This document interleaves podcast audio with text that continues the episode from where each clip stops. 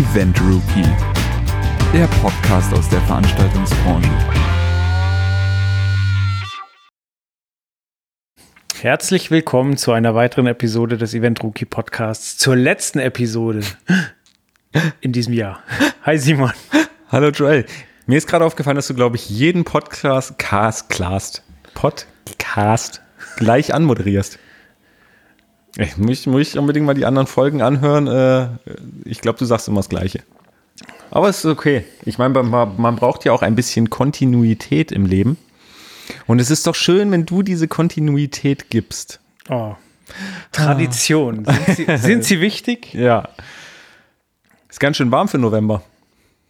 Das ganze Jahr. okay, Sie reden über das Wetter. Sie haben sich wirklich nichts mehr zu sagen. das ganze Jahr ist schon ganz schön warm, finde ich. Ja. Seit April eigentlich. Ja. Ja. Aber es ist nicht so warm wie im Sommer. Super. Ja. Wer Draußen das ist auch- auch kälter als drin. Ja, dann hätten wir das auch geklärt. Genau. Ja. Ah, gehen zwei Männer über die Brücke. Der eine hat auch 5 Euro dabei. Ja. Gehen zwei Männer über die Straße, sagt der eine, lass mich auch mal in die Mitte. Oh, super. Wollen wir das eine Stunde so weitermachen? Ich glaube, das halte ich nicht durch. Das ist ja nicht Dieter Krebs oder wie der. Nee, wie heißt der? Nicht Dieter Krebs. Das ist ein alter Schauspieler, der gestorben ist. Es gibt so einen, so, einen Comedian aus Duisburg, der heißt Krebs mit Nachnamen, der kann acht Millionen Witze in Folge schreiben und der bricht dich einfach irgendwann. Du denkst da und denkst dir, boah, ist der Typ unwitzig, aber irgendwann knackt er dich und dann bist du nur noch am Lachen. Ja. Ach, herrlich. Auch der muss verstärkt werden, wo wir wieder beim Thema Veranstaltungstechnik wären. Tada. Stimmt. Nein, wie geht's dir, Joel? Irgendwelche schönen Dinge erlebt? Ja, ständig, oder? Weiß ich nicht. Ich überlege gerade. Schöne Dinge. Schöne Dinge. Ich finde, nächstes Jahr wird total interessant. Aber ich habe dich was gefragt, also fang du erstmal an zu erzählen. Ich bin total unhöflich. Ja, aber tatsächlich bin ich auch nicht so im Vergangenheit schwelgen. So, wobei, wir können vielleicht Ende der, äh, Ende der Folge nochmal Bilanz ziehen, aber ich freue mich auch aufs nächste Jahr. Dendemann kommt auf Tour. Da freue ich mich drauf. Ja, genau, da habe ich auch dran gedacht. Das dachte ich mir. du bist auch einer, der schon seit bestimmt acht Jahren aufs Dendemann-Album wartet. Ja. Ja, klar. Ey, die Backstreet Boys kommen auf Tour, ja. Arena-Tour, seit 18 Jahren mal wieder. Und die Spice Girls kommen auf Tour. Wie seit Und 18 Elton Jahren. Seit 18 Jahren zum ersten Mal auf Arena-Tour. Jetzt sag nicht, aber wir hatten die doch schon im Heft. Ja, aber da waren sie mit New Kids on the Block zusammen auf Tour. Und davor war Stadion oder, oder Davor war wahrscheinlich, naja, guck mal, 18 Jahre. Ich meine, das ist dann quasi 2000. Ich glaube, da gab es die schon so gut wie nicht mehr. Zumindest nicht auf Europa Arena Tour. Ja, Backstreet Boys habe ich noch nicht live gesehen. Siehst du mal. Take That kommt auch auf Tour. Elton John kommt auf Tour. Elton John, uh. Rammstein kommt auf Tour. Ist, glaube ich, schon ausverkauft, oder? Ich habe heute gar nicht mehr nachgeguckt. Gestern hatte ich nachgeguckt, aber äh, jetzt nicht mehr. Rammstein habe ich schon live gesehen. Ja, ich auch. Aber trotzdem kann man Rammstein noch mal live sehen. immer, ja. Ich Obwohl mich echt mal interessieren würde, wie viele Milliarden, okay, sagen wir nur Millionen, die innerhalb von ein paar Stunden, ohne dass sie was gemacht haben, verdient haben schon. Das ist abgefahren. Also, Stehplatz irgendwie 97 Euro, geht hoch bis 250, alles ausverkauft. ja Drei ich, Millionen Städte. Ich glaube, das ist eine Kunst, sich äh, lange genug rat zu machen, damit dann Ja. wirklich die Nachfrage Ja. hoch genug ist. Bei den Backstreet Boys hat es ein bisschen länger gedauert, aber bei Rammstein kommt es mir auch schon ewig vor. Wobei die irgendwann vor vier, Na, fünf waren- Jahren, oder? Müsste ich jetzt gucken. Hatten wir eine Reportage drüber. Ich glaube, das wird so 2011, 12 so irgendwie gewesen sein. Also es ist, glaube ich, auch schon wieder, oder? 13? Naja, egal. Und dann hatten sie irgendwie zwischendurch, glaube ich, nochmal so, so Einzelgig, glaube ich, in Berlin Okay. oder so. Aber so richtig Tour war jetzt schon lange nicht mehr. Aber wie gesagt, deswegen nächstes Jahr wird echt spannend. Also da, da freue ich mich schon wie Bolle drauf. Viele Klassiker. Ja, Kiss ist ja auch schon wieder angeblich auf stimmt. Abschiedstour. Kiss ist auch schon wieder unter, un, unterwegs. Ja, Ja. läuft. Wer ist denn noch? Spice Girls haben wir noch nicht erwähnt. Doch, habe ich schon. Hast du schon wieder gesagt? Nicht, du, du hörst mir nie Schneide zu. ich raus. Du Hast du nie gesagt. das ist traurig. Das ist wie, wie in einer guten Ehe. Nie hörst du mir zu.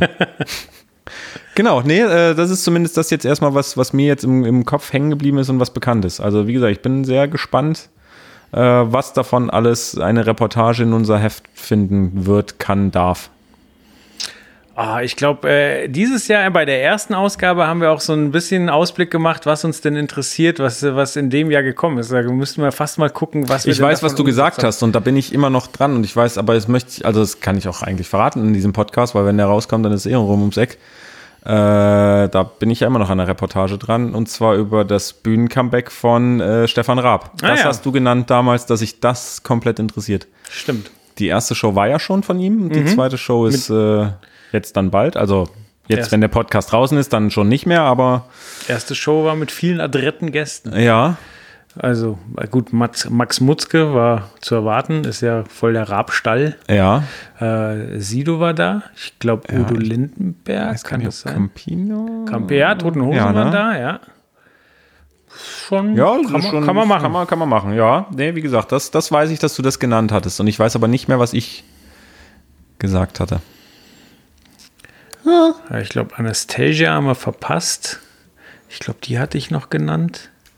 Kann Dann kam er, genau, äh, Rita Ora, die in eine total kleine Halle kam.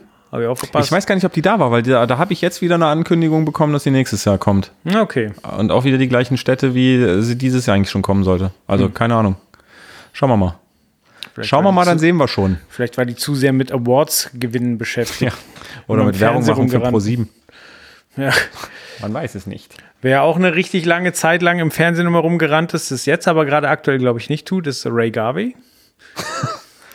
Wow. Jetzt hast du aber den, die Kurve bekommen. Ja, Hallo. Ray Garvey habe ich schon mal gehört. Komisch. Komisch. Kann es sein, dass du ihn live gesehen hast? Das kann natürlich sein. Ja, äh, ist richtig. War ich auf der letzten, also ja, doch, letzte Tournee, Neon Tour, ähm, war ich in Würzburg in der S. Oliver Arena. Also sie nennt es Arena, aber es ist eine Sporthalle. Okay.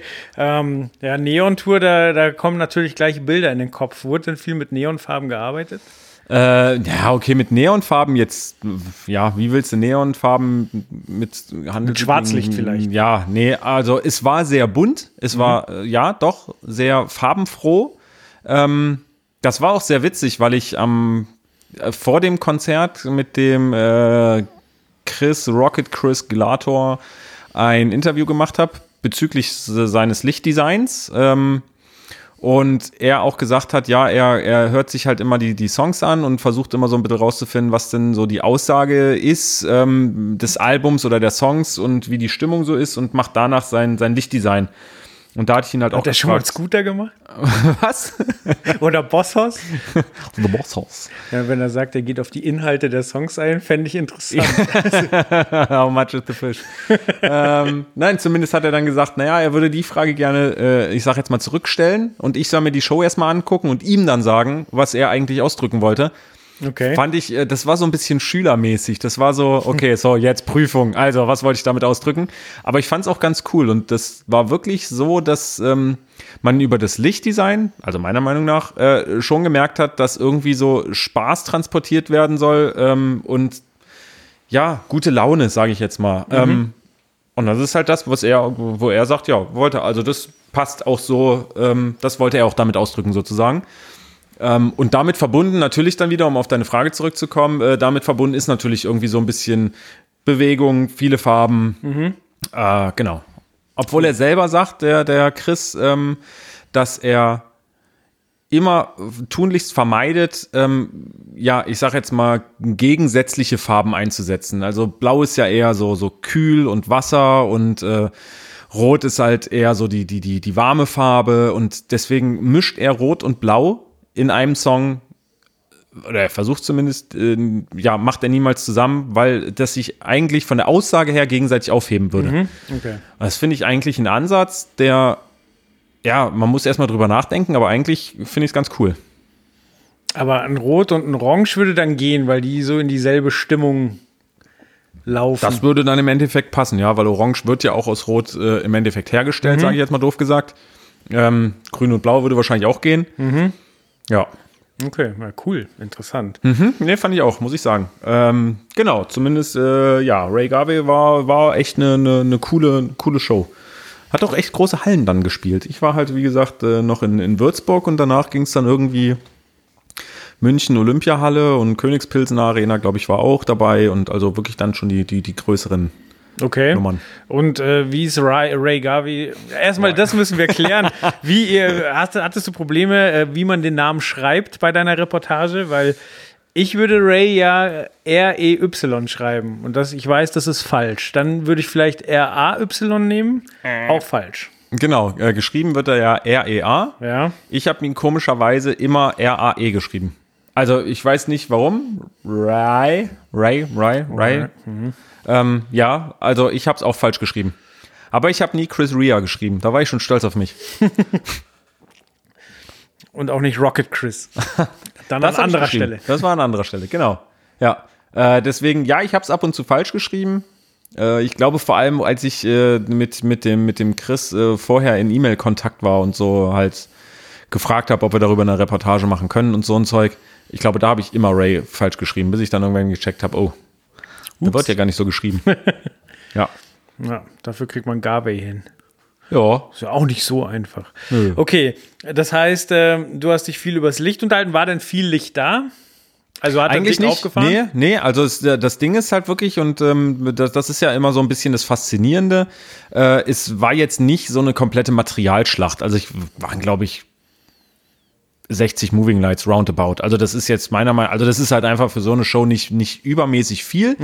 Ähm, es wurde eher wirklich drauf ge geachtet, ähm, wie man, wie, wie es eingesetzt wird. Und das halt eher so ein paar Specials, sage ich jetzt mal, sind. Also waren zum Beispiel auch ähm, 72 Leuchtstoffröhren im, im Hintergrund. Da wurde so ein, so ein Konstrukt, so ein, so ein Leiterkonstrukt, sage ich jetzt mal, aufgebaut, wo die, wo die Leuchtstoffröhren wild hingehangen wurden. Das war übrigens auch eine sehr, sehr interessante äh, eine sehr, sehr interessante Konstruktion, weil man Leuchtstoffröhren ja eigentlich nicht dimmen kann, ähm, weil es im Endeffekt bei Leuchtstoffröhren ist es ja so, da ist ja ein Gas drinne Das wird gezündet. und das wird gezündet und das ist halt an. So, du kannst ein Gas ja nicht dimmen. Du kannst dem Gas ja nicht sagen, okay, leuchte jetzt mal weniger oder leuchte mehr oder wie auch immer. Ähm, man kann es aber doch wiederum machen. Und zwar muss man dann mit sogenannten Blindlasten arbeiten. Das bedeutet in dem Fall, also früher, glaube ich zumindest, äh, gab es noch äh, Geräte, die sozusagen so Blindlasten erzeugen konnten. Das können moderne Geräte aber nicht. Ähm, deswegen muss man halt versuchen, äh, ich sage jetzt mal, das Gerät, was hinten dran hängt, so ein bisschen auszutricksen. So, und das wurde damit halt gemacht, dass pro Leuchtstoffröhre gab es eine Glühbirne, ähm, die sozusagen an den Dimmer mit angeschlossen wurden, damit der Dimmer denkt, okay, hier, das kann ich dimmen, da ist ein Endverbraucher quasi dran, den ich dimmen kann. okay. So, und das wurde, wie gesagt, 72 Leu- Leuchtstoffröhren, 72 Glühbirnen, pro Glühbirne eine Leuchtstoffröhre und die, mit dieser sogenannten Blindlast konnte man dann sogar die Leuchtstoffröhre dimmen, ohne dass es das, das äh, ortsbekannte Flackern gab, weil sonst würde im Endeffekt ja immer nur, würde das immer nur so aufblitzen und das war's. Und so konnte man die Leuchtstoffröhre dimmen mit diesem, mit dieser Blindlast, nennt man das. Okay. Verrückt. Ich hab's, ich hab's nicht zu 100% verstanden, weil das Gas wird ja trotzdem angezündet. Das Gas wird trotzdem angezündet, ja, aber da äh, ist ja trotzdem, sage ich jetzt mal, irgendwie ein Mechanismus dahinter, der, ähm, also ich, also eben, ne, ich kann es jetzt auch nicht zu 100 Prozent erklären, aber das Gas, ja, leuchtet zwar, aber da ist trotzdem noch was, was dimmbar ist. Okay. Sie haben es Aber es gibt Fall, bestimmt genügend Zuhörer, die uns da äh, wundervolle E-Mails zuschreiben können und sagen können, hier, Simon, du hast total Unrecht, das geht so und so und das und das ist das. Und da, das, wie gesagt, bitte ich auch drum, dass mir da irgendjemand schreibt, äh, dass wir es im nächsten Podcast dann richtig stellen können, wie das genau funktioniert. Sehr gut. Ähm, genau, und auf, um auf deine Frage nochmal zurückzukommen, wegen der, ich sage jetzt mal Materialschlacht, also wie gesagt, relativ wenige Moving Lights, aber es war trotzdem eine sehr, ja, lichtstarke Show, weil viele, viele Specials dabei waren. Also es gab zum Beispiel die, die Fusion 2 von Airguides, da waren ganz viele, das sind ja so, so, ähm, äh, LED-Bars ähm, und da gab es sehr viele, die, die wo, wo lange Streben sozusagen draus gemacht wurden oder auch einzeln ähm, im Bühnendesign mit verbaut waren. Ähm, und dann gab es sehr, sehr viel Lichttechnik. Äh, Lichttechnik, Videotechnik. Also das, das war so ein Zusammenspiel aus äh, Lichttechnik, Videotechnik Und dadurch wurde sozusagen das ganze Bühnenkonstrukt erschaffen. Okay. Aber du sagst, es ist ein Zusammenspiel, weil häufig, wenn Videotechnik zum Einsatz kommt, dann verdrängt die ja auch häufig ein bisschen Lichttechnik. Ja, das ist äh, korrekt. Das ist ganz häufig der Fall ist, dass die Lichttechnik runterdimmen muss, damit das Videobild ordentlich zu sehen ist oder auch andersrum, dass äh, die komplette Videotechnik äh, ein bisschen ja, dunkler sein muss, damit das Lichtdesign oder die Lichttechnik gut zu sehen ist. Und ich sag mal, es ist ja doch relativ selten zu sehen, dass es so ein komplett homogenes Gesamtbild ergibt, weil oft beide Teile ja leider für, füreinander stehen und ja, kein schönes Gesamtkunstwerk ist. Was da aber wirklich sehr, sehr gut gelungen ist, was vielleicht auch mit daran liegt, dass der, äh, der Rocket Chris ähm, ja, ich sag jetzt mal, der Gesamtdesigner ist. Also der hat halt das Bühnendesign insgesamt gemacht und es war auch seine Idee, Videotechnik mit in das Spiel, äh, mit ins Spiel zu bringen. Okay. Und ich glaube, dann ist es natürlich nochmal was anderes, weil er äh, alleine schon bei der Designerstellung äh, darüber nachgedacht hat, wann will er Videotechnik, wie will er Videotechnik, wie will er seine Lichttechnik einsetzen. Und das ist ähm, immer natürlich von, von großem Vorteil, weil oft ist es ja so, dass es einen Bühnendesigner gibt und dann gibt es jemanden, der kümmert sich um Licht und es gibt einen, der kümmert sich um Video. Aber so dieses Gesamteinheitliche aus einer kreativen Feder ist relativ selten. Und das war hier wirklich gut zu sehen, dass man das alles unter einen Hut bekommt und ähm, dass dann auch wirklich das Zusammenspiel sehr, sehr gut funktionieren kann. Okay. Äh, du hast gesagt, es waren ein paar Specials eingebaut. Was zum Beispiel?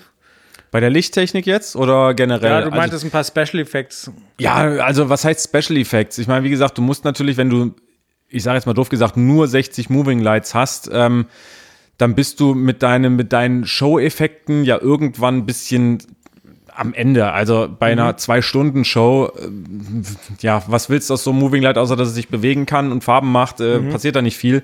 Und wie gesagt, deswegen habe ich ja gesagt, so diese, diese, diese Leuchtstoffröhren, das war schon so ein Special. Dann die, die, die, die Fusion 2 LED-Bars, die wirklich zu, zu fünf Meter Säulen oder so zusammengebaut wurden.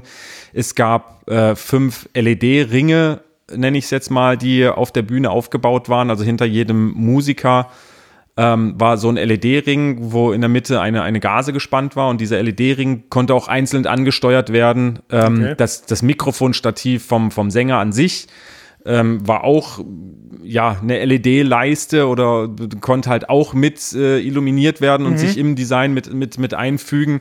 Und das war dann halt so, dass dass man dadurch dann natürlich merkte, okay, man braucht jetzt gar nicht unbedingt 150 Moving Lights im Dach, sondern es reichen diese 60, weil auf der Bühne an sich schon so, so viel passiert ist. Mhm. Was aber auch wiederum natürlich das Zusammenspiel mit Video beinhaltet, weil das natürlich äh, ja auch ein absolutes Special war. Und äh, Rocket Chris hat dann die Visuals abgefeuert oder, oder ist da auch was in Echtzeit passiert oder wie lief das? Also ähm, es war für den Videopart wurde ähm, Looplight äh, in Person von, von Matt Finke, also dem, dem Geschäftsführer von Looplight und äh, der Bianca die auch bei Looplight arbeitet, ähm, ja, die wurden engagiert, sage ich jetzt mal. Die haben sich um den ganzen Videopart gekümmert. Äh, Philipp Lenner war auch noch dabei, der hat die, die, die Live-Regie gemacht, also er hat die Kamerabilder ähm, geschnitten. Mhm. Ja, was auch deine Frage jetzt beantwortet. Also es gab auch Live-Bild, es gab eigentlich hauptsächlich Live-Bild. Mhm. Ähm, was, wie gesagt, vom, vom Philipp geschnitten wurde. Der Matt hat sich dann sozusagen abgegriffen. Der hatte am FOH eine, äh, eine, eine Hock 4 Konsole. Dann gab es zwei Pandoras Box Medien Server. Ähm, und äh, ja, er hat sich das Kamerabild abgegriffen und hat dann sozusagen das Kamerabild verfremdet. Daraus sozusagen, ja, Effekte draufgelegt und so weiter und mhm. daraus dann sozusagen das, das Videobild gemacht. Okay. Und das wurde dann halt auf der, auf der Bühne äh, dargestellt. Also es gab auch bei den ersten Shows gab es halt keine Sidescreens.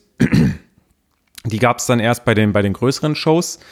Ähm, das bedeutet, es wurde halt das Live-Bild an sich, wurde jetzt nicht eins zu eins wiedergegeben, wie man es vielleicht kennt von, von größeren Produktionen, sodass die Leute im hinteren Bereich auch noch äh, mhm. äh, was vom, vom Bühnengeschehen sehen, sondern dieses Live-Bild wurde wirklich so verfremdet, dass es sich einfach in dieser ganzen Show gut wiedergefunden oder wiedergefunden hat. Und genau, das war, dafür war, wie gesagt, wirklich ein komplett eigenes Team zuständig. Also Rocket Chris hat sich dann nicht mehr um den Videopart gekümmert. Entschuldigung. Ähm, sondern der hat sich komplett auf die Lichttechnik konzentriert und Video ging halt über Looplight. Okay. Äh, Ich kann mich an Konzerte erinnern, das habe ich nie verstanden, wo wirklich nur das Live-Bild auf großen Leinwänden gezeigt wurde, aber in schwarz-weiß. Und das verstehe ich immer nicht. Und du hast mich vorhin mit der Leuchtstoffröhre auf eine Idee gebracht, weil du gemeint hast, äh, sie haben es halt geschafft, sie zu dimmen, ohne dass sie flackert. Und äh, da kam mir gerade die Idee, eigentlich wäre es total smart, immer irgendwo eine Leuchtstoffröhre auf einer, auf einer Bühne zu positionieren, die flackert, wenn man filmt. Quasi um die ganzen Handyvideos nutzlos zu machen. Weißt du, weil ganz oft, wenn du mit, mit dem Handy filmst, da hast du tierische Flacken, Flackern, wenn irgendwo Leuchtstoffröhren in der Nähe sind. Ach so, ja, das okay, ist- das stimmt. Genau, und wenn du dann vielleicht irgendwie in, in das Bühnenbild halt äh, Leuchtstoffröhren einbaust, Ja. die halt einfach beschissen sind, so, dass du dann wirklich nur Geflacker auf deinen dämlichen Handyvideos, die du hochkant gefilmt hast, äh, drauf hast. Ja. Fand ich eigentlich eine smarte Idee. Das ist, äh, ja, das ist richtig. Aber das muss ich dann auch erstmal rumsprechen, ne? Das, weil son ansonsten hast du zwar ein dämliches Video, aber während der Show ist es Ja, ja, trotzdem klar, nervig. aber ja, also du trainierst halt deine Zuschauer. Also irgendwann wissen sie, ah, verdammt. Oder man macht es halt wie Jack White, ne? wo unser, unser Kollege quasi auf dem Konzert war, wo alle Handys vorher abgegeben werden mussten. Da wurde halt jedes Handy vorher äh, in so einer ja, aufbruchssicheren Plastikhülle quasi eingeschweißt, beziehungsweise wurde da halt ja, reingemacht und dann konntest du es dir nach dem Konzert wiederholen. Oder du hast es halt gleich im Auto gelassen oder zu Hause oder was auch Genau, immer. ich glaube, das wurde sogar richtig verblombt. Da war dann so ein Teil drauf, wie, äh, wie, ähm, keine Ahnung, in irgendeiner, ähm, ich sag mal, HM oder Esprit oder Ja. C&A, halt diese Marken, wenn du halt Klamotten äh, quasi kaufst, dann werden die ja auch immer erst abgemacht, bevor du rausgehen kannst mit Ja. den Klamotten. Und genauso lief das wohl mit den Handys, dass die Tasche so verblombt war und es gab wohl in der Arena äh, ein Ding, wo du es öffnen konntest. Das stand aber so, dass du dann nicht auf die Bühne gucken konntest und halt draußen. genau, Ja. genau, ja. Es ist verrückt. Äh, stelle ich mir super ja. angenehm vor. Also es, es ist doch total wert dafür. Es ist, also ich glaube auch, dass das total cool ist, so während der Show. Ich finde es halt davor und so weiter. Ich meine, es ist halt wirklich, also eigentlich ist es ja wirklich schon krank, aber wie, wie, wie oft man eigentlich so auf sein Telefon aus lauter Langeweile guckt. Und da dann, wie gesagt, da, da trainiert man sich natürlich auch selber ein bisschen. Ne? Und ich glaube, da erwischt man sich auch selber ganz häufig, dass man irgendwo so an die, an die Hosentasche geht und dann merkt, ah, okay, äh, Handy ist ja gar nicht da. Ja. Aber während der Show finde ich das, glaube ich, auch viel, viel cooler. Ja, es zwingt dich halt total so irgendwie den Moment bewusst Ja. wahrzunehmen, weil also teilweise die Leute haben ja nicht mal mehr Armbanduhren. Sie wissen gar nicht, wie lang geht dieses Konzert Ja. und so. Sie müssen sich halt einfach hingeben oder halt rausgehen. Was, wenn ich irgendwie über 100 Euro für ein Ticket gezahlt habe, dann gehe ich nicht raus, so normalerweise. Ja, aber wenn ich über 100 Euro für ein Ticket zahle, wie gesagt, dann starre ich auch nicht die ganze Zeit auf dem Bildschirm. Also ich finde das eh totaler Quatsch, weil, also, weiß ich nicht. Ich meine, ja, kann auch sein, ich bin der einzige Spinner, aber ich gucke mir solche Videos danach nie wieder an. Ich habe es zwar so während des Moments gemacht, ja, aber danach gucke ich es vielleicht noch einmal irgendwie äh, zu Hause einmal kurz an, aber ansonsten irgendwie Monate später, ja, Das stimmt. gucke ich mir so ein Video nicht nochmal an. Deswegen mache ich das mittlerweile auch gar nicht mehr. Also Ja, aber vielleicht ist bei uns auch der Unterschied, dass wir ja sowieso Konzerte sehen. häufig fotografieren. Ja. Also es ist schon manchmal so, wenn du dann durch, durch dein Handy scrollst, jetzt gar nicht Videos, aber Fotos. Fotos, ja, dann, okay, ja. Dass du dann so, ah, Logo, da war ich Ja. und dann kommen ganz viele Erinnerungen wieder hoch. Das auch. definitiv. Also Fotos, wie gesagt, gucke ich auch ab und zu noch an, aber so Videos Ja, stimmt. gar nicht. Aber egal, wir waren bei Ray Garvey und wir waren bei der Videotechnik und Lichttechnik und allem drum und dran. Genau. Ähm, genau, also wie gesagt, es gab Kameras ähm, für, für das, für das Live-Bild, was dann mit Effekten, sage ich jetzt mal, ein bisschen verfremdet wurde. Es gab aber natürlich auch vorgefertigten Content und Visuals, ähm, die in den einzelnen Songs äh, quasi äh, ja, dargestellt wurden. Und es gab auch ja, Spezialkameras und Special Effects im Videobereich, aber das ist bei Looplight halt, das, dafür ist halt Looplight bekannt. Das macht Looplight halt immer. Okay. Und du hast ja vorhin schon angesprochen, dass es immer schwierig ist, ähm, quasi eine Balance zu finden zwischen, zwischen Licht und Video. Ähm, haben Sie dann eine LED-Wand benutzt oder eine Leinwand oder wie hat das funktioniert? Äh, also LED-Wand, nein. Die Frage habe ich auch am Anfang ähm, im Interview dem Matt Finke gestellt, ähm, warum sie denn keine LED-Wand genommen haben. Und da saß neben uns saß halt äh, der, der Chris. Und wie gesagt, ich hatte halt Matt Finke gefragt und dann schrie halt Chris nur von hinten, weil ich LED-Wände hasse. okay, das war dann so, ja, geht klar, ich weiß Bescheid. Ähm, nein, also äh, der Chris hat es mir dann auch erklärt, für ihn sind einfach LED-Wände, das ist halt ein starres Objekt. Das ist einfach nur ein Objekt, was in der Bühne sozusagen hängt und damit oder darüber kannst du halt ähm, ja Bilder, Videos, was auch immer zeigen und äh, fertig ist. Du kannst damit sonst nichts machen und es hängt dann halt auch wirklich da, ähm, auch wenn es nicht genutzt wird in manchen Sachen und ähm, ja mehr oder weniger stört halt einfach nur. Ähm, deswegen wurde da eine ich nenne es jetzt mal Leinwandlösung gewählt, obwohl es nicht wirklich eine Leinwand war, wie man sie vielleicht von einer Aufprojektion oder Rückprojektion kennt, sondern es waren mehr oder weniger Gasen, ähm, spezielle Stoffe sozusagen, auf die projiziert wurde. Diese Ringe, diese LED-Ringe, die ich schon ansprach, da war dieser Stoff drinne gespannt quasi. Es gab ähm, vor der, also an der vorderen Bühnenkante, ja, gab es sowas wie Rollos, nenne ich es jetzt mal, sieben Stück, mhm. ähm, wo bei manchen Songs halt einfach auch diese, dieser, dieser Stoff abgelassen wurde aber auch nicht immer ganz, sondern mal so, dass, ähm, sage ich jetzt mal, die beiden äußeren komplett runtergingen und äh, die, die, die innenliegenden nur zur Hälfte, sodass du halt wie so eine Art Guckkasten hattest. Mhm. Dann wurden mal die äußeren komplett runtergelassen und dann stufenweise nach oben, sodass du wie so ein Dreieck ähm, mhm. oder so eine Pyramidenform hattest. Ähm, Im Bühnenhintergrund hattest du einmal so eine komplette Stoffbahn sozusagen auf die man projizieren konnte. Also es waren ganz viele unterschiedliche ähm, Projektionsflächen da. Das Gute oder das Tolle an diesem Stoff war, das ist halt auch ein ganz spezieller Stoff wohl, ähm, dass wenn der nicht genutzt wurde, also wenn da nicht drauf projiziert wurde, war der komplett transparent. Also da konntest du dich dahinter aufhalten und alles war gut. Sobald du drauf projiziert hast, die haben so ja so eine Art so so so Kristalle, sage ich jetzt mal mit eingearbeitet. Sobald du da drauf projiziert hast, war das wirklich wie eine Leinwand. Also da hast du das projizierte Bild sozusagen gesehen. Ähm, und dadurch, dass er auch noch dunkel oder schwarz war, ähm, war es halt wirklich nicht so, dass du irgendwie eine riesengroße weiße Leinwand mhm. mitten im Bühnenbild hattest, sondern es war eine Bühne, wie man sie kennt, aber mit ähm, so vielen einzelnen kleinen Leinwänden oder Projektionsflächen, ähm, ja, dass du da halt einfach projizieren konntest, ohne dass es, äh, während du nicht drauf projiziert hast, irgendwie gestört hat. Und das habe ich jetzt richtig verstanden, dass das auch verfahrbar war dann quasi. Die vorderen, genau, da konntest du das quasi hochfahren, also konntest du komplett einfahren, konntest du komplett runterfahren, das konntest du je nach Dramaturgie, sage ich jetzt mal, oder nach, nach äh, Designwunsch, konntest du das gestalten, wie du, wie du lustig bist.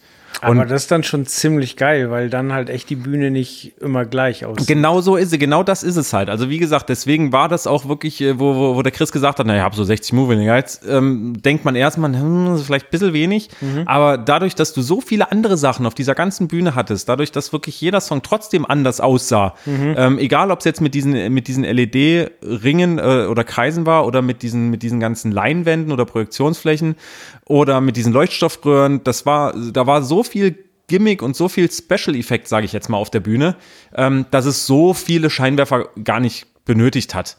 Und das gerade vom Videotechnischen ist natürlich echt total cool, wenn du wirklich äh, ja nicht nur eine Leinwand hast, die hoch und runter fährt, sondern dass du wirklich auf ganz unterschiedlichen ähm, erstens auf unterschiedlichen Ebenen und dann auch in unterschiedlichen Formen projizieren kannst. Und ich meine, das kriegst du halt mit einem Medienserver, kannst du es ja perfekt dir vorher programmieren, dass du sagst, okay, der ähm, Projektor bespielt jetzt nicht das äh, 16 zu 9 normale rechteckige Bild irgendwo hin, ja. sondern du sagst dem halt, okay, hier bei dem Song ist, wie gesagt, so ein Guckkasten. Also sollst du auch nur ringsrum, da wo wirklich die Leinwand ist, auch nur da projizieren. Ja.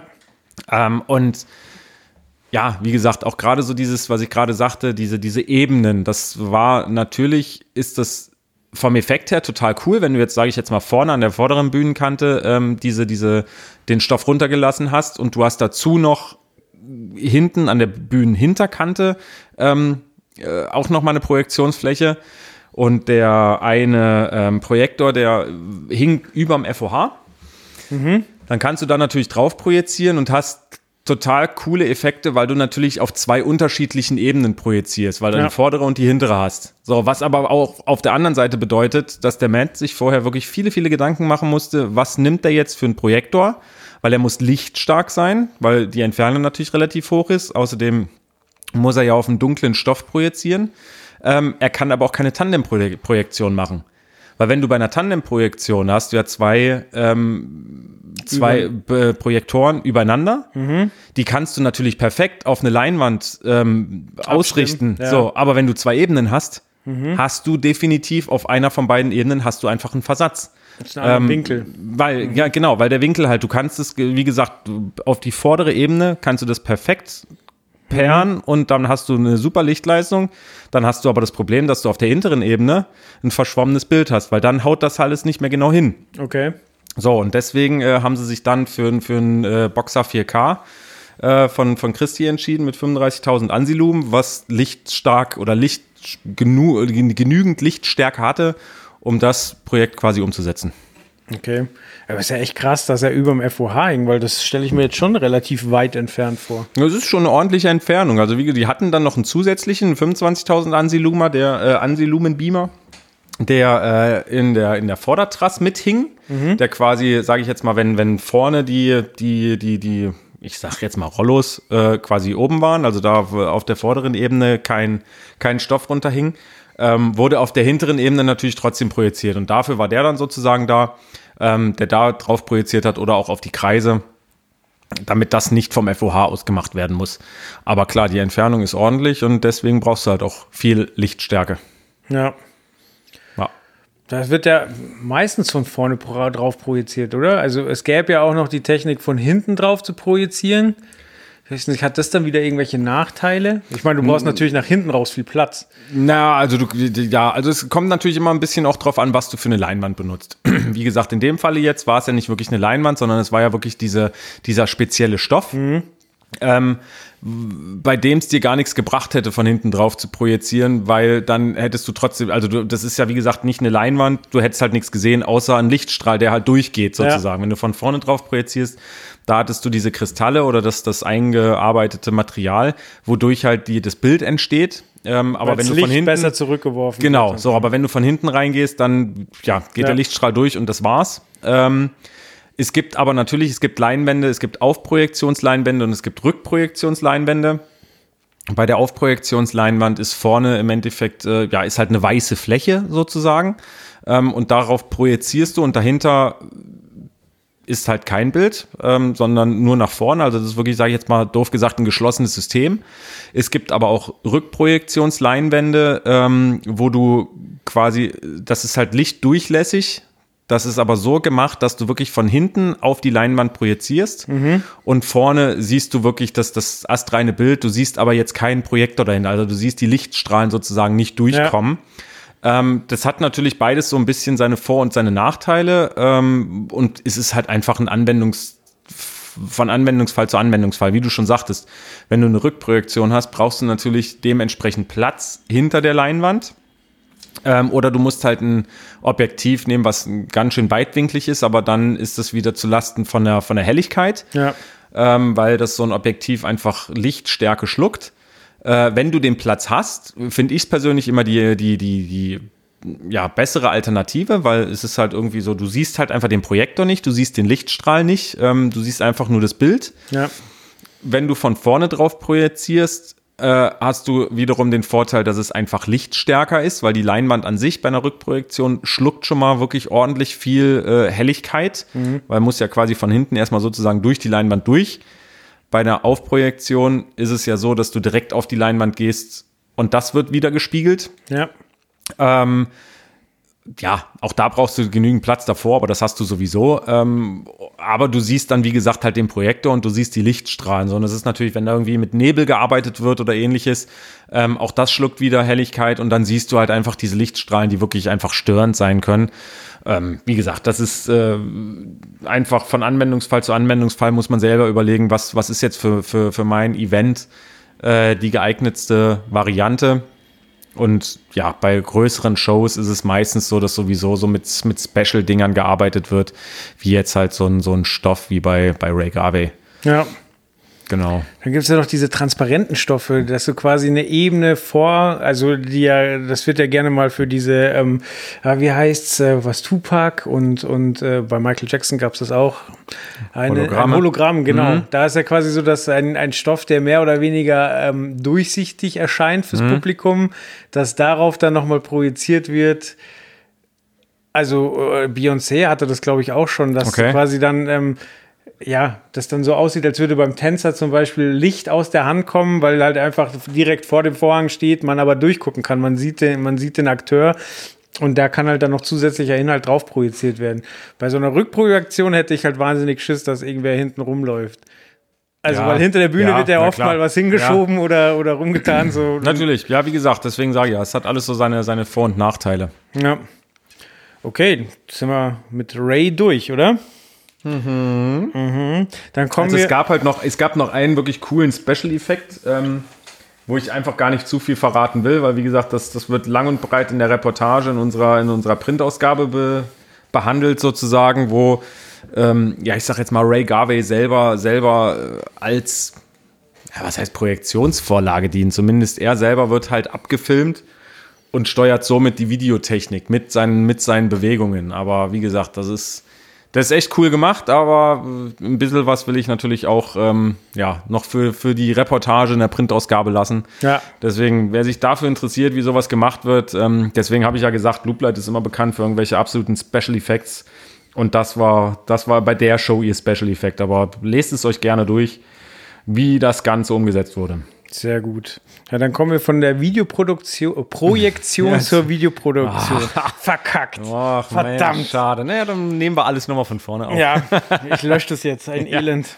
Aber ähm, Genau. genau, ich war bei Angelo Kelly Schön. und Familie wo das? äh, in, der, in einer alten Burgruine in der Nähe von Kaiserslautern. Okay. Da habe ich was fürs Leben gelernt. Oh Gott, jetzt kommt's. Genau, seitdem äh, gucke ich, wenn ich nach Hotel, äh, Hotels in der Nähe von der Location gucke, auch auf die Höhenmeter. Okay, weil? Weil, ähm, ja, ich hatte nach einem Hotel gesucht und da so in unmittelbarer Umgebung war nichts. Und dann habe ich eins gefunden, das war zwei Kilometer entfernt. Und dachte mir, easy, Mhm. Klingt okay. das laufe ich. Gar kein Thema. End vom Lied war, nach dem Konzert habe ich mich in einem Weinfeld verlaufen. Es Im gibt doch Schlimmeres, Im. Stockdunkel. Ja, da, gut, es waren halt Weintrauben, aber es war stockdunkel.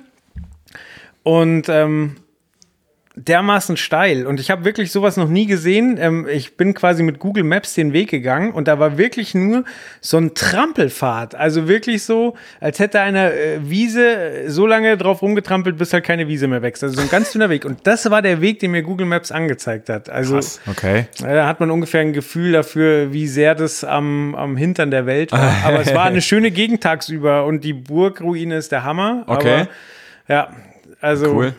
Wenn es halt irgendwie ordentlich hoch und runter geht, dann können zwei Kilometer schon mal ganz schön lang Ja, das sein. das glaube ich. Aber das kann ich mir jetzt so von der Location her auch wirklich so für eine, für eine DVD-Produktion oder Videoproduktion kann ich mir das echt, also erstmal schwierig, aber auch cool vorstellen. Also erstmal das ganze Material dahin bekommen.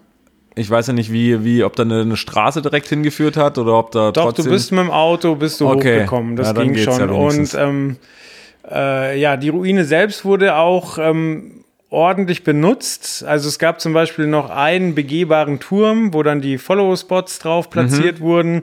Ähm, es gab interessanterweise kein Bühnendach, sondern man hat halt gesagt, man arbeitet wirklich komplett äh, mit der Ruine, sodass Okay. die auch äh, zu sehen ist. Und während dem Konzert ist dahinter halt auch die Sonne untergegangen. Also die Bilder waren wirklich toll. Sehr cool. Und ähm, genau, ich habe aber auch gefragt, wie er denn auf die Location gekommen ist. Und ähm, erstmal muss ich sagen, er ist ein total pragmatischer Typ, also Angelo Kelly selber. So, du, mer du merkst, dass er krass viel Erfahrung hat und ähm, sich wirklich um wahnsinnig viel Gedanken macht. Also zum einen äh, beim Soundcheck hat er gemerkt, dass hinten die Tür noch offen ist und Publikum reinkommt. Also es war Okay. ihm jetzt nicht, ging ihm nicht um den Soundcheck, sondern er hat gesagt, Leute, da hinten kommen Leute rein, die sind nicht versichert. So. Schaut Krass. mal, dass die wieder Okay. rauskommen. Aber weißt du, da steht er auf der Bühne und ist der Erste, der das peilt. So. Da merkst du schon, okay, der hat wahrscheinlich schon so einiges gesehen. Ich wollte gerade sagen, der hat jetzt aber auch nicht so wenig Erfahrung, ne, denke ich jetzt mal. Ja, richtig, ja, der macht das halt schon seitdem, seitdem er klein ist. Ja. Und ähm, genau, also ich habe ihn gefragt, äh, warum hier die Produktion? Also klar, ist eine coole Location, aber ähm, wie ist er da drauf gekommen? Und er hat dann erzählt, ähm, dass äh, er halt ein Album veröffentlicht hat, was sehr erfolgreich lief und ihm dann klar war, hey, das läuft so gut, dazu möchte ich eine, eine DVD oder eine Blu-ray machen.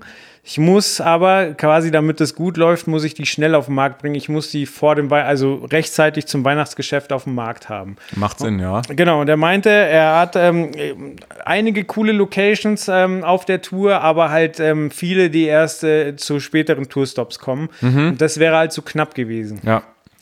Und bei dieser Burg hat er halt schon mal gespielt. Äh, war, das war sowieso ein regulärer Tourstop. Und äh, da haben sie halt dann geschafft, dass sie quasi einen Tag vor dem regulären Tourstop noch einen Termin bekommen. Und das war insofern äh, wichtig, weil ähm, für so eine DVD-Produktion quasi an mehreren Tagen gefilmt wird. Zum einen, weil ähm, es könnte ja sein, dass es regnet. Ja. Und dann hast du quasi noch einen Tag, so, also wenn es dann nochmal regnet, ist halt der Worst Case, dann, dann ist es eine Katastrophe. Aber wann passiert das in Deutschland? ja, dieses Jahr war es ja wirklich okay. es war dann auch so, äh, ähm, ähm, er meinte so, oh, bitte lass gutes Wetter sein. Und ich so, naja, also die Wettervorhersage sagt, dass es um 11 Uhr ist es 30 Prozent. Und er so, das ist mir schon zu viel. das will ich nicht, äh, ja, also es hat tatsächlich das Nieseln angefangen beim, beim Finale, so vom, von Tag 1, bei dem ich anwesend war. Okay. Aber sonst war es, wie gesagt, Bombenwetter. Und ähm, ja, er hat halt dann auch erzählt, sie machen es halt in zwei Tagen, damit sie verschiedene Kameraeinstellungen bekommen können. Also sie hatten zum Beispiel eine Drohne da, aber auch einen Kamerakran relativ weit vorne an der Bühne. Und dann können sie halt quasi, sie spielen halt in zwei Tagen dasselbe Set und die Kamerapositionen ändern sich aber. Mal ist halt der Kran hochgezogen und die Kameras dahinter können auf die Bühne filmen. Mal ist der Kran halt unten und filmt Close-Ups. Okay. Mal ist ein Kamera, also er hat erzählt, dass zum Beispiel auch äh, am Probentag sie schon ein paar Close-Ups von der, von der Band aufgenommen haben, weil du dann halt wirklich mit dem Kameramann auf die Bühne kannst, was du halt während einer normalen Show nicht machen kannst. Und da halt schon mal Material erfassen und ähm, dann halt hinterher aus, aus dem quasi drei Tagen, also zwei Konzerte plus einmal Proben mit Close-Ups, Ja. da das äh, Filmmaterial schneiden können. Okay. Ähm, die Musik wird aufgenommen mit allen Kanälen, sowohl am FOH als auch am Monitorplatz. Die sind über Dante verbunden und beide speichern, damit sie quasi auch ein Backup von den Spuren haben. Okay. Und schreiben gleich einen Stereo-Mix abends raus, der dann auch gleich von sowohl von dem äh, Videomenschen als auch von Angelo äh, entgegengenommen wird. Und die hören das abends noch an, um zu besprechen, was, welche Version dann auf die DVD kommen soll. Okay. Und dann gibt es quasi auch keine Latenzen, was äh, das Bild angeht, anbelangt. Wenn sie jetzt die Daten, sage ich jetzt mal, die die Audiospur aus dem Pult nehmen und dann das Bild drauflegen.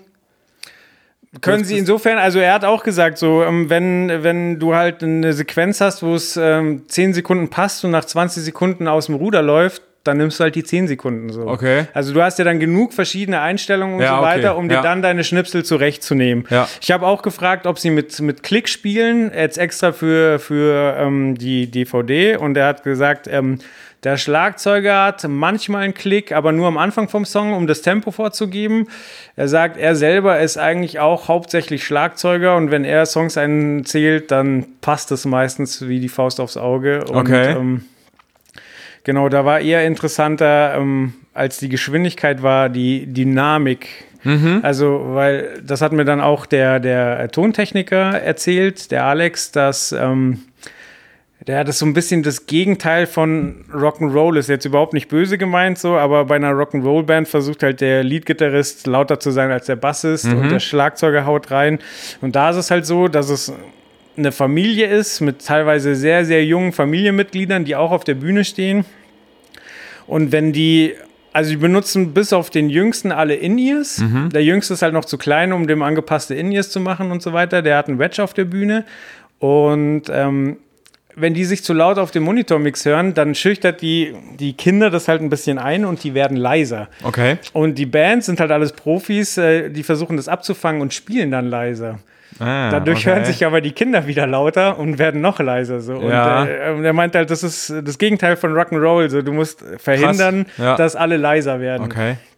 Aber ist da jetzt irgendwie für so eine DVD-Produktion, ist da jetzt irgendwie die PA vor Ort auch besonders wichtig oder ist es eigentlich vollkommen egal, weil es ja sowieso, sage ich jetzt mal, abgenommen wird aus dem Pult direkt? Also das Gemischte, ja, hat das dann überhaupt gar, gar keine Bewandtnis oder ist da trotzdem irgendwas, wo sie drauf aufpassen müssen?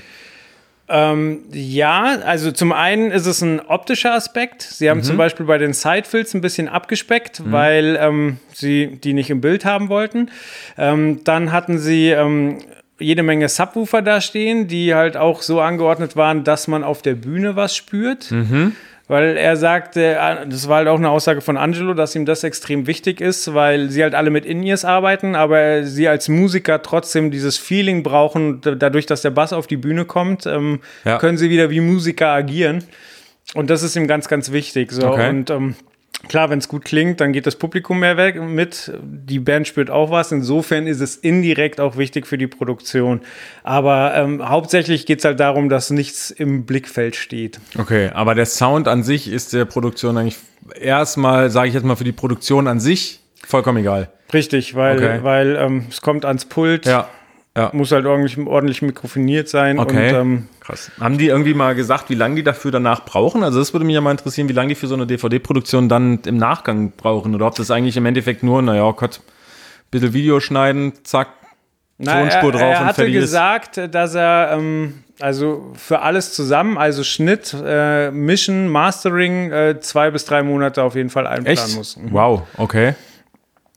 Genau. Also ich weiß jetzt jetzt nicht, wie es, wie es, ähm, wo die Schwerpunkte gesetzt waren, aber ja, zwei bis drei Monate hat er für den ganzen Rums eingeplant. Okay. Das ist ja verrückt.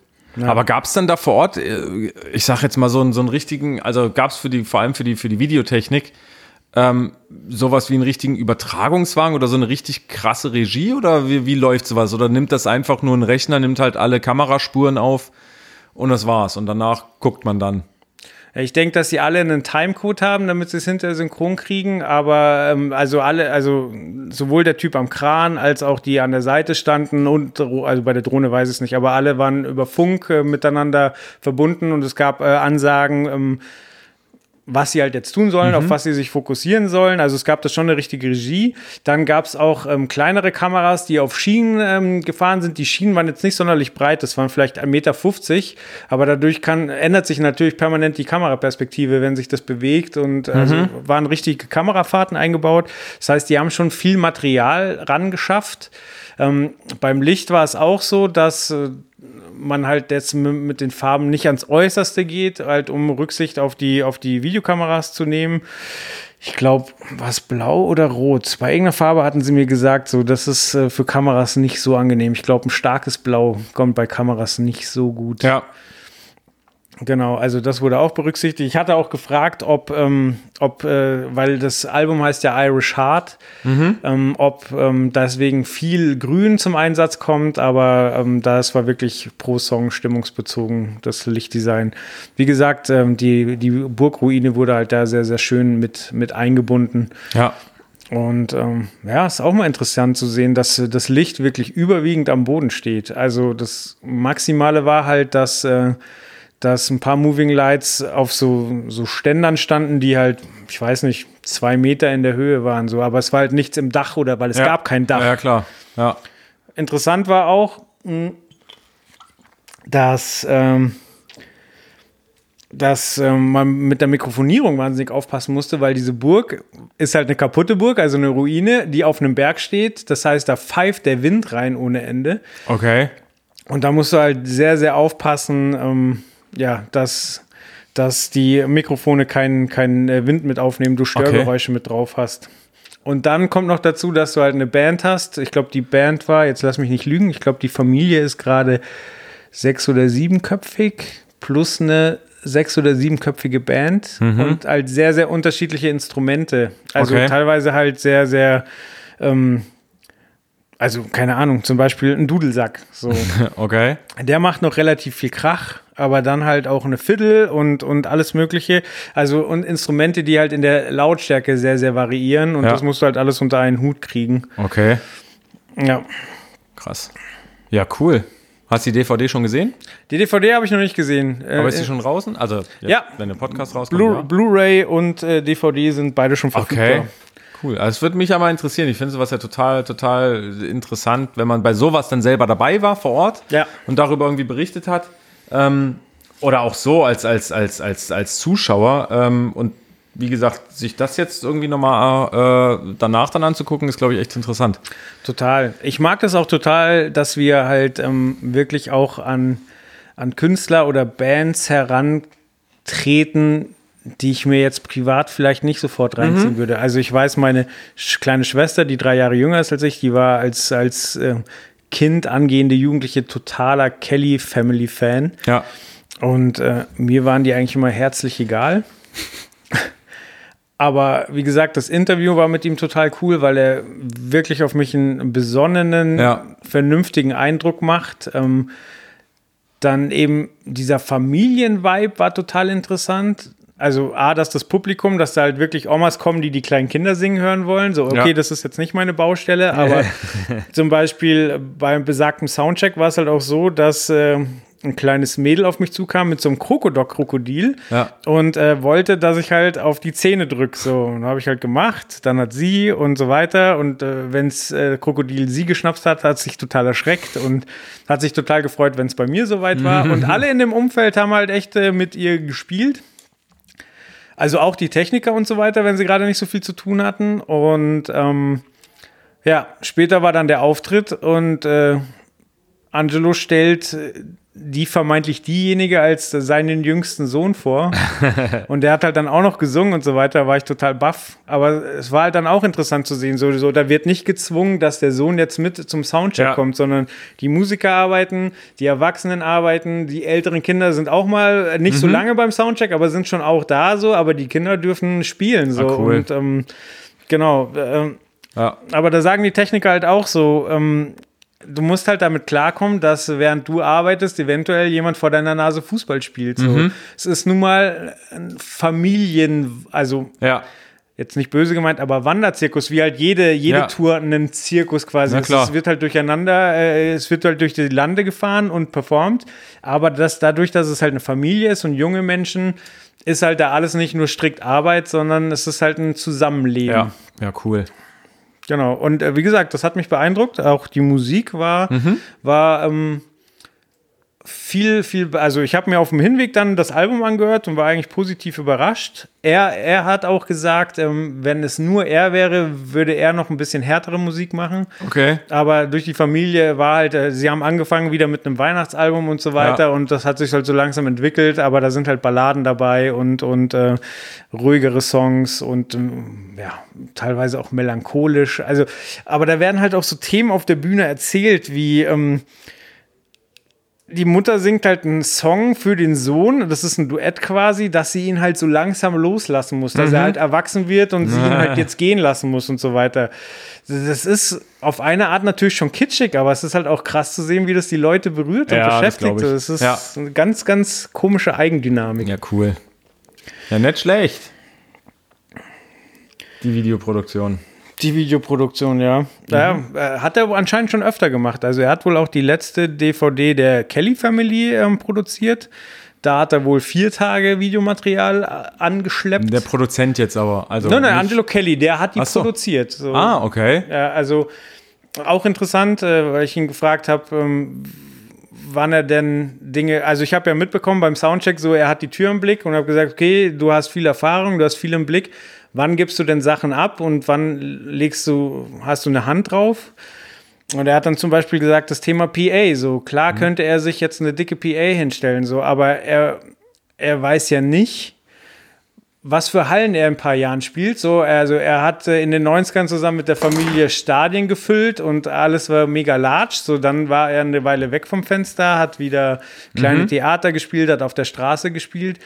Er sagt so, er weiß nicht, wo es hingeht. Was soll er sich jetzt eine PA kaufen, die in einem Jahr vielleicht nicht mehr passt? Da ja. sucht er sich halt lieber Partner, ähm, die halt äh, in allen Größen was parat haben und äh, mietet dann. Genauso ist es mit, mit äh, den Plattenverkäufen so. Er, er sagt, er hat für das Album jetzt einen Major-Deal gemacht. Mhm. Er hat aber einen Backkatalog von ungefähr 18 Alben, die alle ihm gehören. Und nach ein paar Jahren wird das aktuelle Album auch wieder komplett in seinen Besitz übergehen. So. Also quasi, er hat jetzt einen Vertriebspartner, arbeitet mit denen zusammen, aber am Ende des Tages dann ist alles seins und okay. er kann sich halt quasi für die Situation Partner raussuchen. Ja. Wobei man auch sagen muss, zum Beispiel mit seinem FOH-Mann arbeitet er schon richtig lange zusammen. Okay, cool. Also ist nicht jedes Mal, ah, jetzt brauche ich, so Ja, hole ich, sondern ja. es gibt da schon lange, also er ist ja genauso der, der PA-Hersteller, der arbeitet ja auch schon seit Jahren mit denselben zusammen, hat halt Ja. nur immer neue PAs oder andere PAs da stehen. Cool. Ja, nicht schlecht. So ist das. So ist das.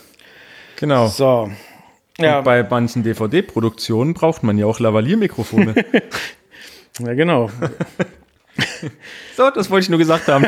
Tschüss. Ja, generell gibt es ja ganz, ganz unterschiedliche Mikrofontypen. Wir zum Beispiel haben ja gerade zwei unterschiedliche. Du nimmst gerade mit einer Superniere auf. Aha. Kannst ja mal mit dem Kopf hin und her gehen, damit die Leute es hören. Hallo, hallo, hallo, hallo, hallo, hallo, hallo, hallo, hallo, hallo, hallo, hallo, hallo, hallo. Das kommt jetzt super auf eurer komprimierten Monospur. äh, genau, und ich arbeite mit einer Niere, das heißt, ich kann das hier auch machen mit dem Laut und leise, aber bei mir wird halt ein bisschen breitflächiger aufgenommen. Aber gibt es da einen Grund, warum wir die beiden jetzt eigentlich benutzen? Also äh, zwei unterschiedliche und die beiden unterschiedlichen Mikrofone? Oder ist es einfach, weil das eine mal im Angebot war und das andere nicht? Ähm, tatsächlich mag ich an der Superniere, die du benutzt, dass es halt wirklich wenig, wenig Nebengeräusche aufnimmt. Und ähm, ja, ehrlich gesagt, das Mikrofon haben wir ja nochmal, das habe ich äh, aber vergessen. Deswegen habe ich äh, hier äh, äh, ja auch einen Klassiker. Ich nenne jetzt keine Markennamen, aber ähm, sagen wir es so: ähm, Michael Jackson hat Thriller damit eingesungen. Ich sag doch einfach, was du hast und was ich habe. Das hier ist ein Shure SM7B.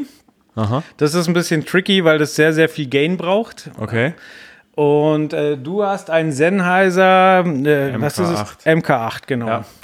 Das MK8 hat halt den, den Vorteil, dass es halt nicht nur eine Superniere ist, sondern du flexibel ähm, umschalten kannst zwischen verschiedenen Charakteristiken. Ich finde auch den Sound echt gut. ja, finde ich auch. Und Sennheiser ist ja eh irgendwie gerade auf dem Podcast-Trip, habe ich so das Gefühl. Ist es so? Ja, irgendwie haben die mal irgendwie rum, irgendwas so pressemitteilungsmäßig rumgeschickt, dass sie gerade Podcast total fancy finden. Aber wie gesagt, ich finde es ist auch ein gutes Produkt dafür, also kann man, kann man nutzen. Absolut. Ja.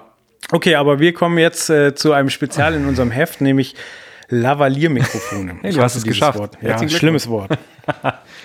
Genau, äh, ja, wir haben ähm, so, so quasi ein, ein zweiteiliges Special in unserer Service-Rubrik im Print-Magazin zum Thema Lavalier-Mikrofone. Ähm, ja, ein, ein Special deshalb, ähm, weil es ja keine Reportage ist, kein Test. kein Test, kein sonst was, sondern wirklich einfach auf diese Thematik Lavalier-Mikrofone geht. Und zwei deswegen, weil der, der Autor sich überlegt hat, und das finde ich eigentlich auch ganz, ganz, ganz sinnvoll, ähm, im ersten Teil jetzt wirklich äh, auf die klassische Anwendung sozusagen einzugehen, nämlich die Sprachveranstaltung. Also ähm, wie, wie sieht es aus mit Lavalier-Mikrofonen bei Podiumsdiskussionen oder ähm, ja, bei, bei, bei ähnlichen, alles was halt Sprachveranstaltung ist. Vielleicht erklären wir für die Leute, die nicht so technikaffin Ja, sind. mache was ich ja gleich, was Lavalier-Mikrofon ist. Macht er gleich. Ähm, genau, und den zweiten Teil, nur um da kurz nochmal drauf einzugehen, wird's dann, das ist dann in der Ausgabe 1.19, da wird's dann halt äh, um den Einsatz von Lavalier-Mikrofonen bei Musicals, Opern und so weiter gehen, weil da das ja auch, sage ich jetzt mal, eigentlich das ja, das, das, das Mikrofon der Wahl ist. Also da gibt's eigentlich nichts anderes. So, und jetzt kommen wir nochmal auf das Thema Lavalier-Mikrofone zurück.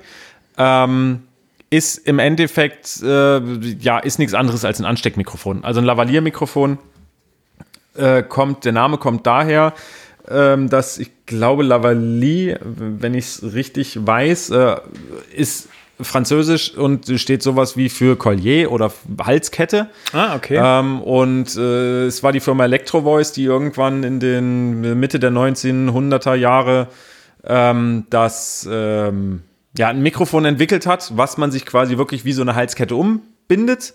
Deswegen haben sie das Lavalier-Mikrofon genannt, ähm, weil wie gesagt, das wie so eine wie so eine Kette, wie so ein Collier war, äh, was man sich um den Hals gehangen hat. Und das haben unterschiedliche Firmen dann einfach weiterentwickelt.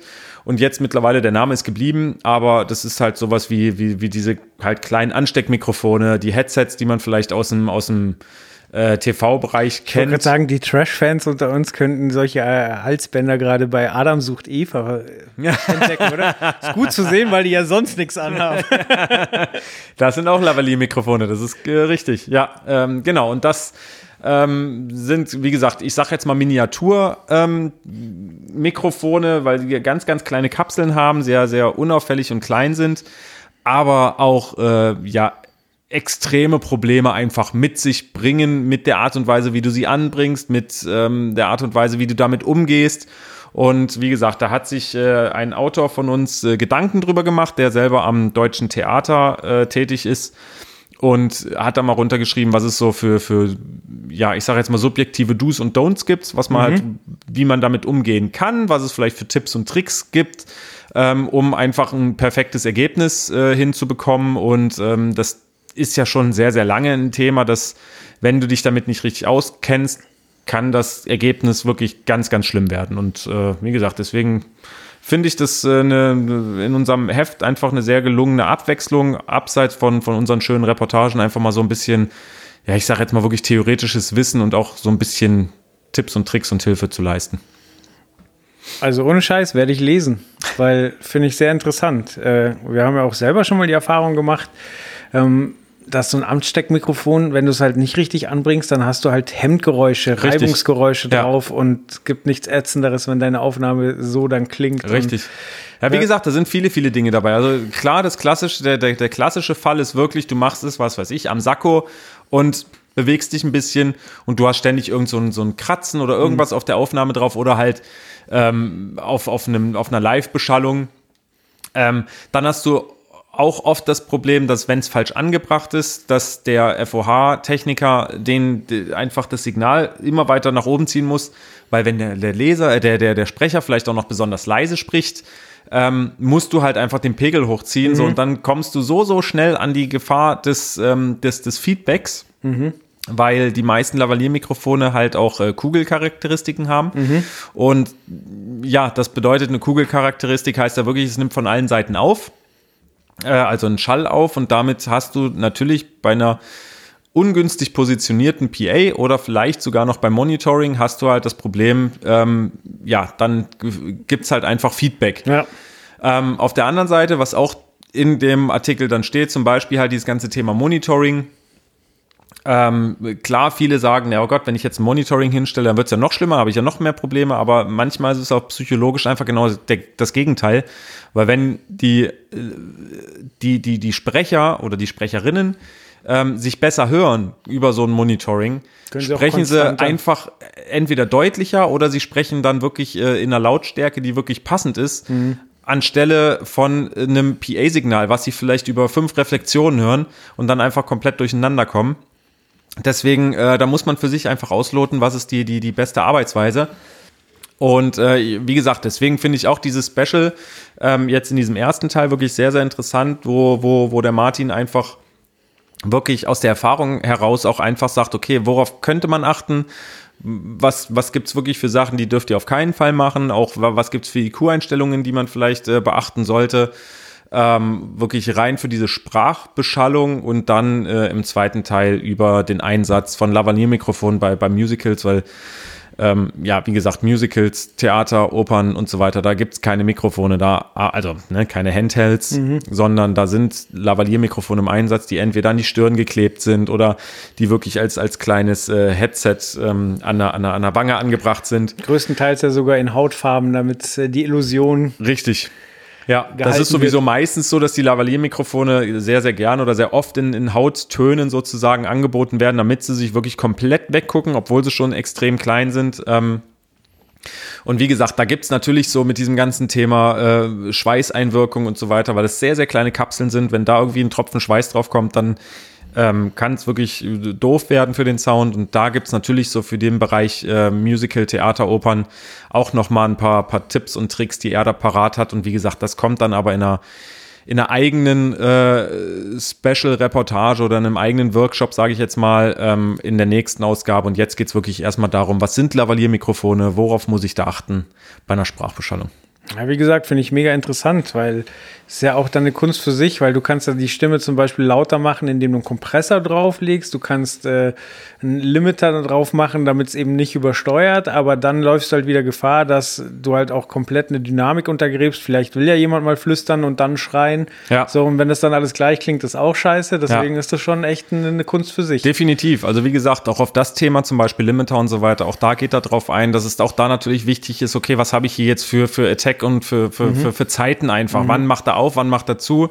Ähm, das sind halt Sachen, die kriegt man mit der Erfahrung natürlich raus, aber manchmal hat man halt einfach nicht die Zeit, Erfahrungen zu machen, sondern manchmal muss es wirklich von jetzt auf gleich klappen. Was weiß ich, lass es ein, ein Dienstleister sein, der sonst mit dem Thema relativ wenig zu tun hat. Ähm, und der muss jetzt plötzlich aber doch dann bei einer Veranstaltung eine Podiumsdiskussion ähm, umsetzen.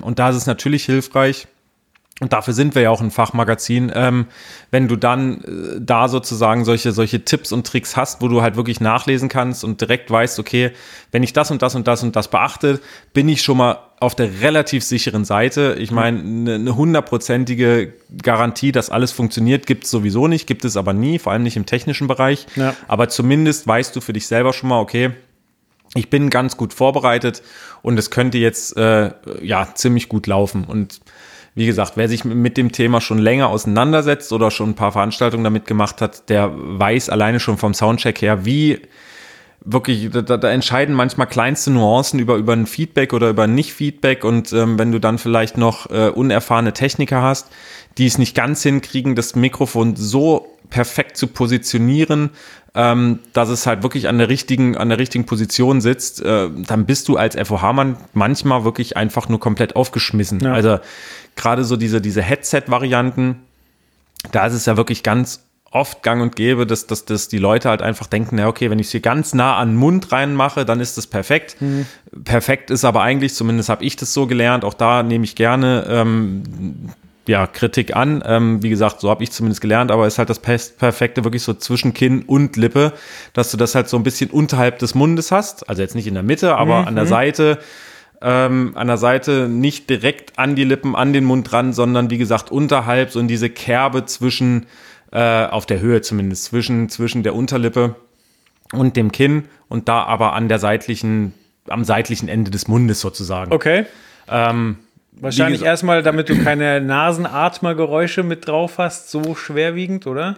Das, also wie gesagt, die genauen Gründe ähm, wurden mir netterweise in meiner Ausbildung nie erklärt. Es wurde halt immer nur gesagt, so ist es halt am perfektesten. Aber klar, ich denke halt erstens, es wird halt sonst zu laut werden, weil wenn du direkt die Sprache sozusagen, wenn du direkt das Mikrofon am Mund dran hast, dann wird es halt einfach extrem laut. Ähm, ich kann mir auch vorstellen, dass du dann wirklich auch diese Zischlaute und diese, ich sag ja, störenden Geräusche, Schmatzgeräusche und alles Mögliche, dass das natürlich richtig drauf ist. Und klar, Nase, atmen musst du natürlich auch noch irgendwie.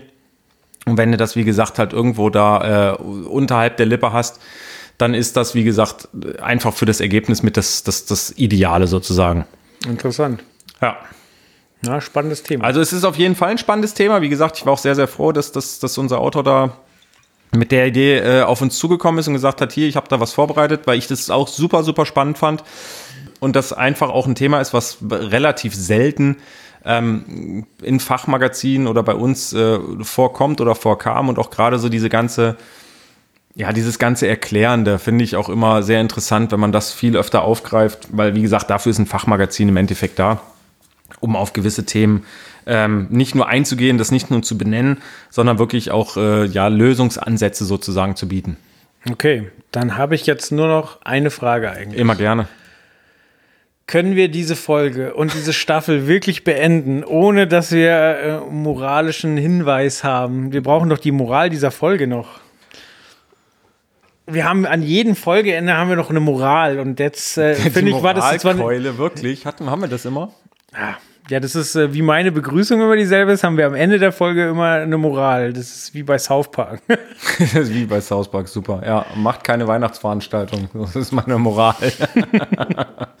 ah, ich habe echt, ich habe überhaupt gar keine Moral. Also das Einzige, was ich, worauf ich halt mal wieder eingehen will, und das habe ich jetzt letztens erst wieder äh, gehört, dass das wirklich, ähm, was heißt wichtig ist. Also ich, ich bin jetzt keiner, der irgendwie hier Fishing for Compliments und sonst was macht.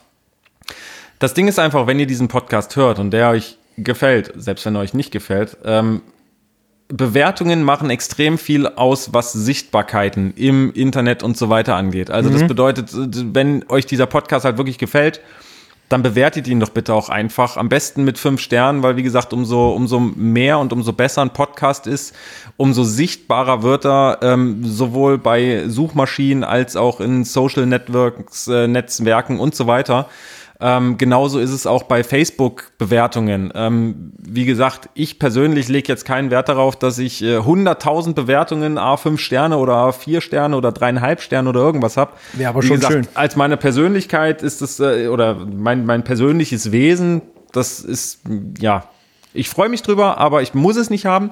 Das Ding ist einfach, umso mehr Leute bewerten, umso sichtbarer wird man halt einfach im Internet. Und ich glaube und ich denke und ich hoffe, dass wir mit diesem Podcast und mit unserem Magazin äh, und mit unserem äh, ja, ganzen drumherum Online-Auftritt ähm, hoffentlich euch einen Mehrwert liefern ähm, und euch ja bei manchen Sachen vielleicht helfen, euch vielleicht Tipps geben und Tricks geben. Und es wäre natürlich schön, wenn das so viele Leute wie möglich äh, erfahren können. Wie gesagt, deswegen lasst uns gerne eine Bewertung da. Schreibt uns Kritik, schreibt uns eure Meinung, schreibt uns gerne, wenn ich äh, Quatsch erzählt habe oder wenn der Joel Quatsch erzählt hat äh, in dieser Folge. Wir gehen auf jegliche ähm, ja, Infos von euch im nächsten Podcast gerne ein. Ansonsten habe ich überhaupt gar keine Moral, weil es läuft doch alles so gut, es ist doch alles so schön. Mir geht's doch so toll. Ich bin noch nicht mal krank. Ich meine, ganz ehrlich, ich glaube, ich weiß gar nicht, ob es die letzte, letzte äh, Achterfolge war, letztes Jahr. Ich glaube schon, weil ich habe jetzt letztens eine Erinnerung von Facebook bekommen, äh, von wegen hier, du warst doch vor einem Jahr bei der und der Veranstaltung und da weiß ich, dass ich da irgendwelche Tabletten geschluckt habe, weil ich eine total vereiterte Stirnhöhle hatte. Oh, okay. Und das muss eigentlich der letzte, also letztes Jahr der Podcast Folge 8 gewesen sein, wo ich total verschnupft bin. Ich muss mir ihn gleich nochmal anhören. Und ich bin gesund. Noch. Klopf auf Holz und so weiter. Ähm, genau. Ansonsten, Leute, macht euch eine wundervolle Vorweihnachtszeit. Äh, trinkt Glühwein so viel ihr könnt, ähm, aber nicht mehr.